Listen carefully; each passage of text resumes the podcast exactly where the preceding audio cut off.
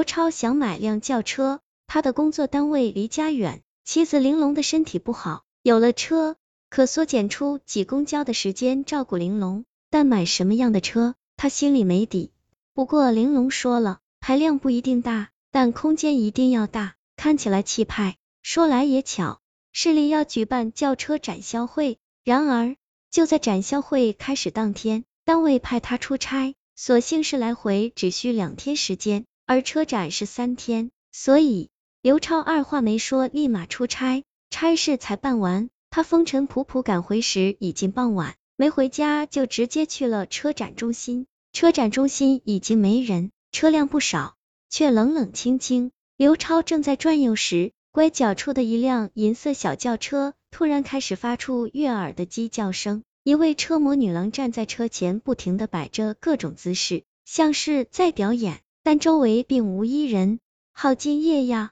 没人了还这么认真的工作。刘超上前打起招呼：“你就是人，怎能说没人？”女郎细声细气的回道。但刘超的目光已仔细打量起车来，银色的外表，小巧的个头，不大的排量，精致的空间，他越看越喜欢。这是啥牌子的？多少钱？刘超用手轻轻的抚摸着车身问道：“灵犀牌。”是个新牌子，名如其车，只要和它心有灵犀，你心里怎么想，它就会怎么行。特别是速度，最是神奇。而且这款车的前边还装有电脑集成装置，显示屏会生成字幕和你对话。先生，你能在这车海里看见它，便是缘分。价钱你看着给吧。名如其车，只要和它心有灵犀，你心里怎么想，它就会怎么行。特别是速度。最是神奇，刘超还在品味着这句话，把价钱你看着给吧的话听成了价钱你就给八万，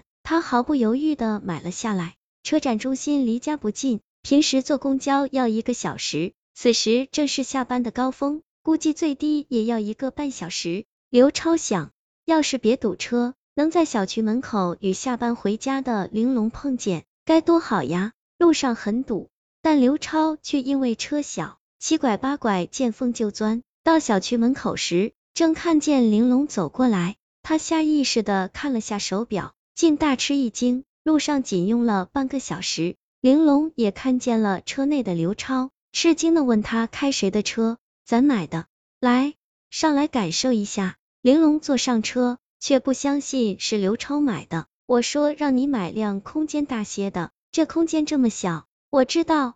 但我对这辆车一见钟情，所以就买了。说来你不信，卖车的向我介绍这车最大的特点是速度，因为它善解人意，只要你坐进车就与它成为一体，你心里咋想，它就会按照你的想法神速前进。我刚才在车展中心想着能在小区门口看见你，果然就好了。好了，你就别再编故事骗我了。刘超的话没说完就被玲珑打断了。他以为刘超是怕他埋怨，故意编故事哄他。其实刘超也是为了多照顾自己才买车的。现在车已买回，虽然小了点，但看起来也挺对眼。说起玲珑的病，真是奇怪，犯病时像是跟时间赛跑，一个小时内必须服下专用的药，否则就有生命危险。可何时犯病，谁也不知道。因此刘超心里时刻绷着一根弦。可自从有了车，刘超和玲珑天天高高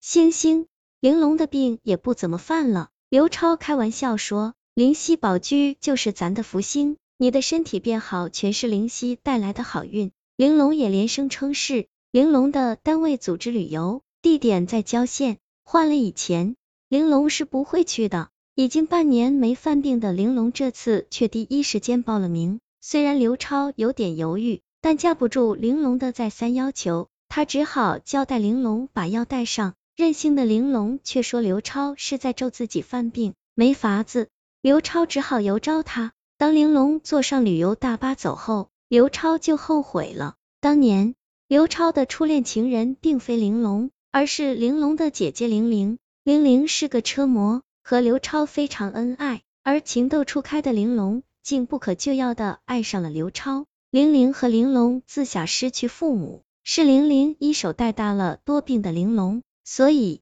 当玲玲得知玲珑爱上刘超后，内心矛盾伤感。那天，玲玲约刘超下班后见面谈谈，谁知在赴约途中发生车祸。临终前，她恳求刘超照顾妹妹，而且要爱她娶她，照顾她一辈子。刘超含泪答应了。因此，每当面对玲珑的任性，刘超只好一次次的妥协。半年来，玲珑没犯病，刘超比谁都高兴。但面对玲珑今天坚决不带药的任性，刘超好生担忧。送走玲珑后，刘超鬼使神差的回到家中，取了玲珑吃的药，放在了车上。上午十一点多，刘超莫名的烦躁起来。突然，他的手机响了，是玲珑的同事打来的。刘超，玲珑犯病了，正在半山上。刘超撒腿跑到车前，打开车门，挂上档就猛加油门。景区离市里上百公里，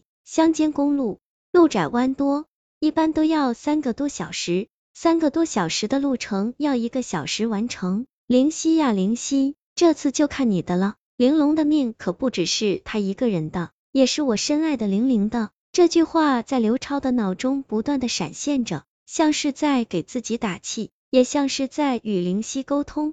车窗外的一切像是在飞，刘超的心也在飞。当他赶到景区门口时，玲珑正好被同事们抬到了门口。抓起药，刘超三步并作两步冲上去。玲珑还在喘气，刘超倒出两粒药，赶紧放进玲珑的嘴里。大约过了十来分钟，玲珑煞白的脸有了血色。他睁开眼，深情的望着刘超，泪慢慢流了出来。你是不是一直跟在我们的车后边？你是不是认为我今天一定会犯病？刘超一愣。